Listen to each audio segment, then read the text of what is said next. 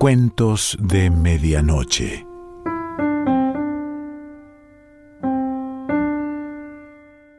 Hoy nos toca novela. Te voy a leer el principio de Mascaró de Haroldo Conti. Si te engancha, después la buscas y la lees completa.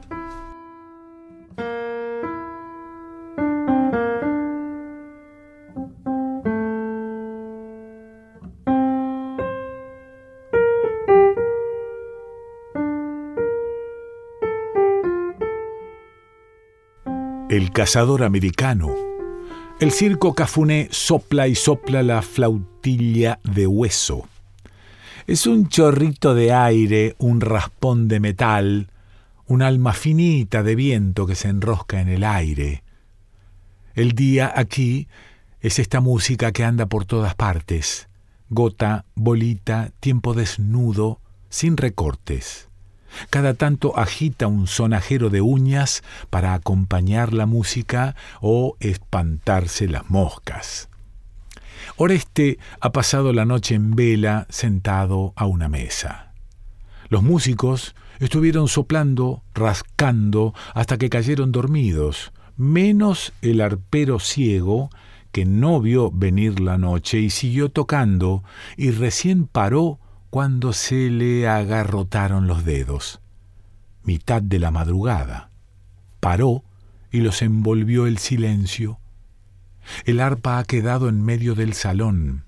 Es una arpa bonita, con el clavijero labrado como un altar y el mástil que remata en un ángel que se sostiene en la punta de un pie, como si fuera a saltar al piso. El ángel es pequeño, pero preciso piel de humano, ojos de vidrio, alas de pichón. Está en el aire, livianito. El arpero es hombre a medias, sin el arpa.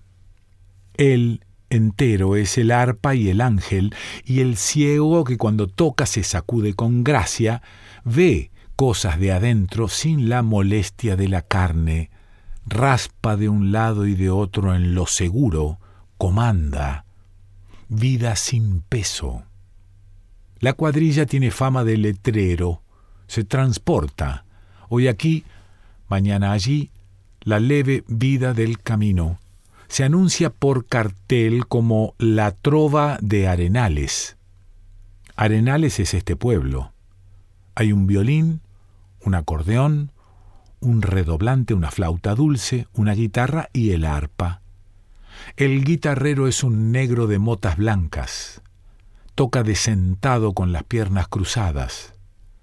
El violinista es un viejo legañoso, madariaga, con un sombrero aludo, grasiento, los ojos mellados, un saco blanco, un pañuelo negro, pantalones a rayas, alpargatas.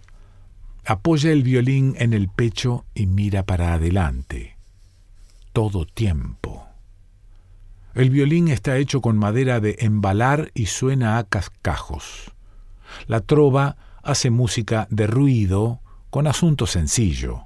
Polka, marote, samba, chotis, balseado, pachanga, cositas de retoso como corazón de canela o adiós, mariquita linda. El arpero canta la letra cuando cuadra, a veces el negro que tiene una voz áspera, sumida comenzaron a tocar a la caída del sol, que es cuando se anima el pueblo, cría bultos, echan a andar las sombras y un penacho de arena se descuelga desde el médano más alto. Cafuné lo toma por conjuro y deja de tocar en ese momento. Oreste fue en la tarde hasta aguas dulces, costeando, para ver si había noticias de ese barco. No llegó hasta ahí ni era su propósito. Llegó chorreando sudores hasta el barco hundido que, de lejos, parece una ciudad. El barco no se ve desde Arenales. Solo a medio camino aparece el bulto que entra en el mar como una prolongación de la punta del diablo. La arena que levanta el viento lo vela y aún lo borra y hasta lo remonta por el aire.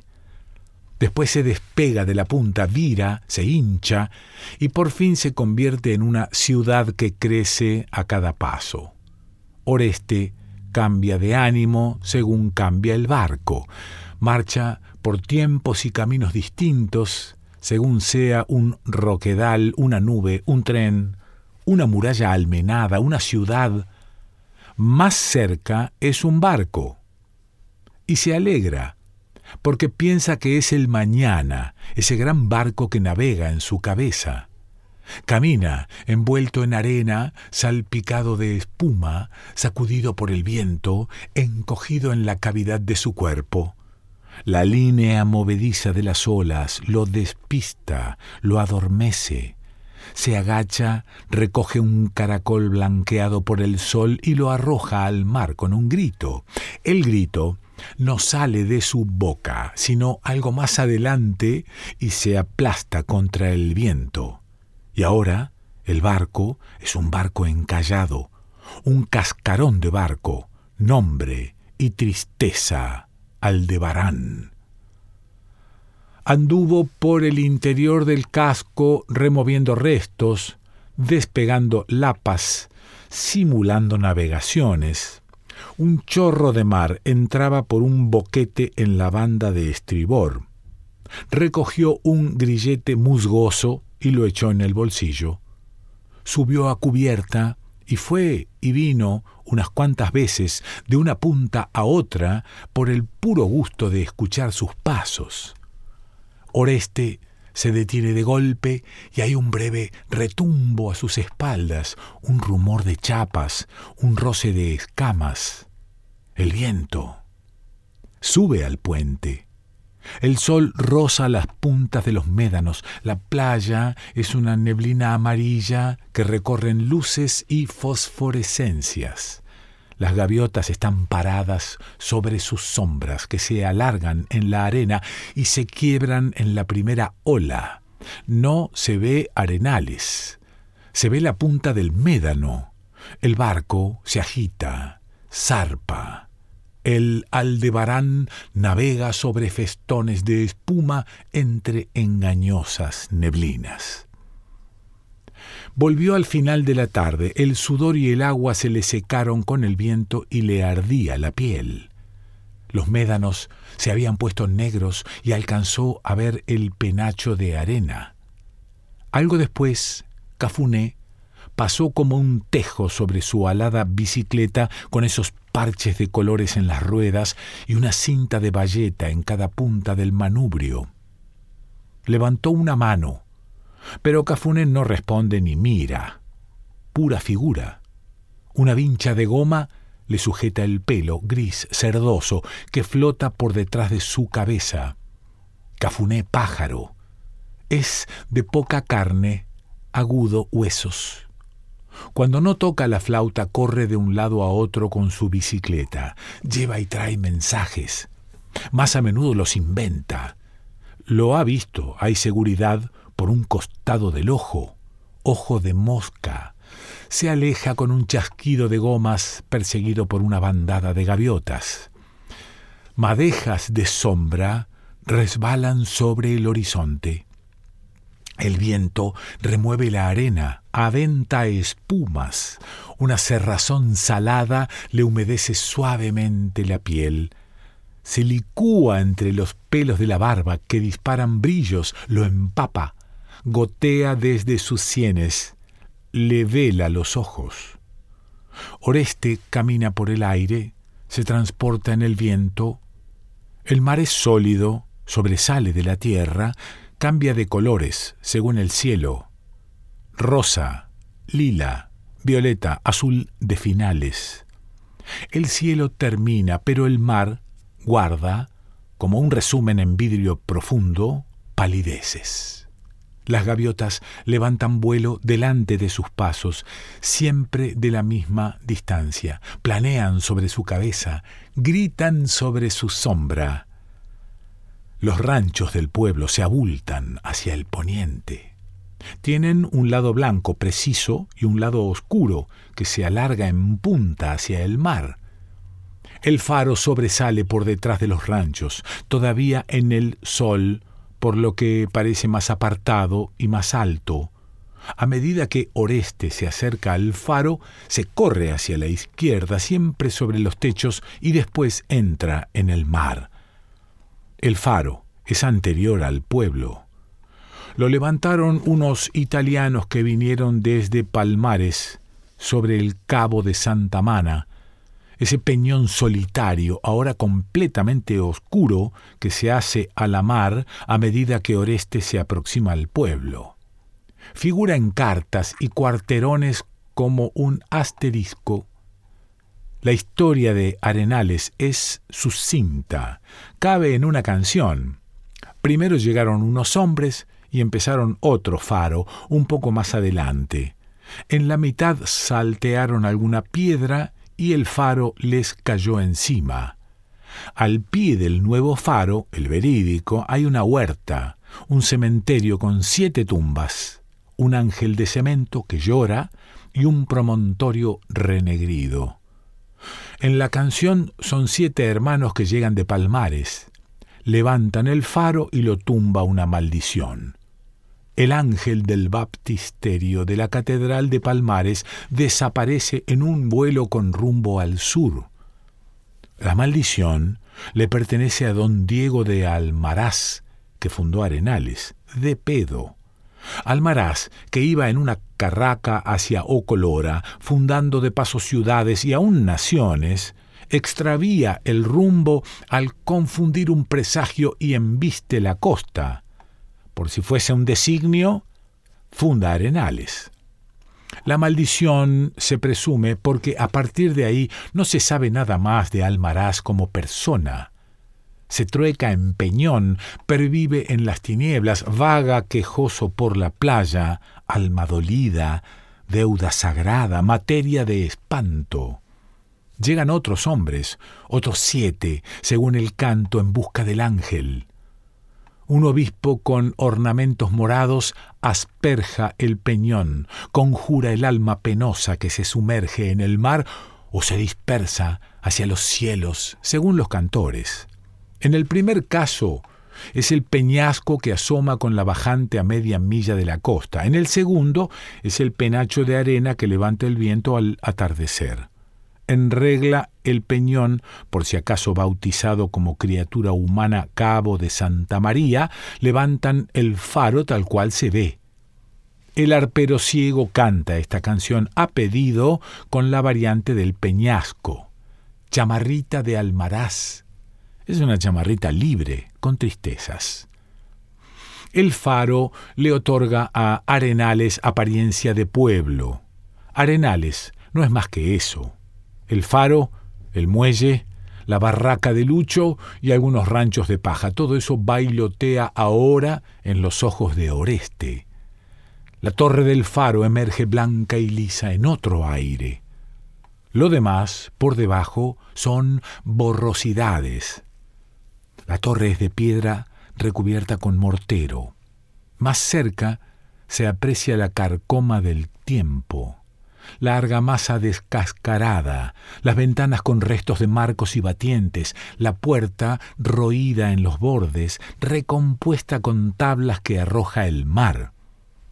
Sin embargo, el faro funciona como el día que lo echaron a andar. A esta hora se anima y recobra esa apariencia leve, sin peso ni materia. Cuando apenas queda un brillo en el aire sobre los médanos, el bimbo echa el contrapeso por el boquete y la lente comienza a girar. Para entonces la torre se ha ennegrecido y un rato después desaparece. La luz proviene de un farol a mantilla que pierde aire. Cuando la noche se espesa, la cristalería luce como una jaula de vidrio con un pájaro de brasas. A medida que gira la lente, se brota de brillos y resplandores que resbalan en círculo.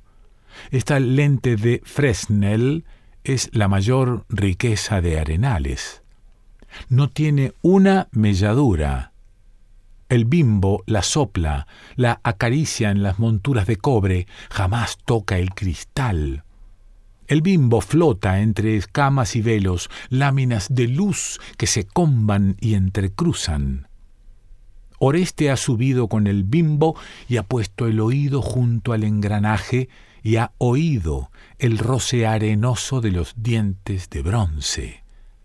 Aquellas luces movedizas lo envuelven, lo traspasan, lo entumecen. El mar bulle en las sombras, más cerca, más lejos, se pierden las referencias. Hay una luz en la barraca del Lucho. El resto del pueblo está a oscuras y seguramente el bimbo va camino del faro.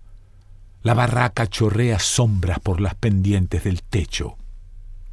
El Lucho acostumbra colgar un farol de viento en la puerta. Esa es la luz que ve. Un rato después siente la guitarra del negro puntea. Después se siente nada más que la voz, la voz y el parche y muy poco la flauta. Es un aire monótono, lamentoso sonido humano o en todo caso lengua que no se entiende. A ratos, un sonajero de pezuñas raspa el aire. Más cerca suena claro el pega-pega de un birimbao no lo ha visto nunca en presencia ni sabe qué es. Solo escucha esa medrosa vibración que golpea y rebota. Cafune ha vuelto pedaleando entre la espuma. Oreste alcanza a ver la sombra zunzumbante que se aleja, pero sobre todo la nubecita de gaviotas que levanta por delante. Oreste se detiene un momento en la loma al pie del Cristo de cemento chorreado por las gaviotas, con un ramito de flores de papel sujeto con una piedra. Está para muerto el Cristo, en ese trance, los ojos vacíos, la boca vacía como una máscara con aritos en las orejas. Desde allí ve el interior de la barraca ahuecado por la luz de los faroles de querosene, alguna sombra movediza, el grupito de músicos. El canto se para de golpe. Hay un silencio breve y el arpa arranca con un marote de apuro. La luz del faro alumbra en ese momento. Bimbo ha echado el contrapeso todo sucede en acuerdo, según parece. Un grupo de pescadores, con los pantalones arremangados, camina en dirección a la bahía, entre el muelle y el cabo. Cafuné marcha a la cabeza con la melena revuelta. Transportan un trasmayo de cordel de lino enrollado sobre los hombros y el último hombre un farol encendido que empuja sus sombras sobre la arena húmeda. Lucumón salta de un lado a otro, corre una gaviota, se zampa en el agua, sus ladridos van y vienen. Oreste siente el peso de su cuerpo. Chorritos de arena se deslizan sobre su piel, la barba le pica y hasta chisporrotea. Su mano derecha juega en el bolsillo con el grillete del aldebarán. El viento lo envuelve, lo afina, lo golpea contra el Cristo de la larga muerte. La luz del faro lo baña de golpe. Ha empezado a girar. Una sombra se descuelga de los párpados y el Cristo mira hacia abajo. Los músicos estaban de ajuste, tocaban salteado, buscando el rumbo mientras la noche y el viento atraían a la gente, alivianaban las cosas. Oreste saludó de travesía. El Lucho conferenciaba con el prefecto, hombre cejudo, ecuestre. Salió a la trasera, repasando el estrecho pasillo con los cuartos a los lados y la cocina al fondo, y la voz de la pila que andaba entre las maderas. Recogió una camisa que había puesto a secar, fue a la letrina, arrolló y metió la camisa en la bolsa marinera, mordió un pedazo de queso, volvió al patio y cortó un trozo de cordel de un palangre viejo. Se colgó del cuello el grillete y regresó al salón. Lucho había preparado comida de olla, postas de corvina, almejas, camarones, algunas lonjas de tocino, rodajas de papas, cebolla, ají, laurel, unos puños de mostacholes, una cucharada de conserva y un golpe de vino. Cazuela de raspa, media horma de pan casero y un jarro de vino para acompañamiento.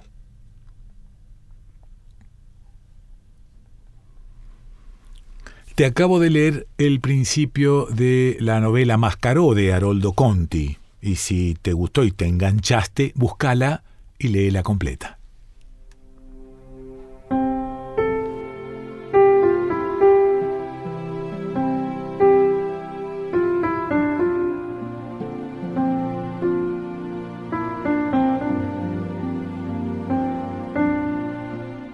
De Medianoche.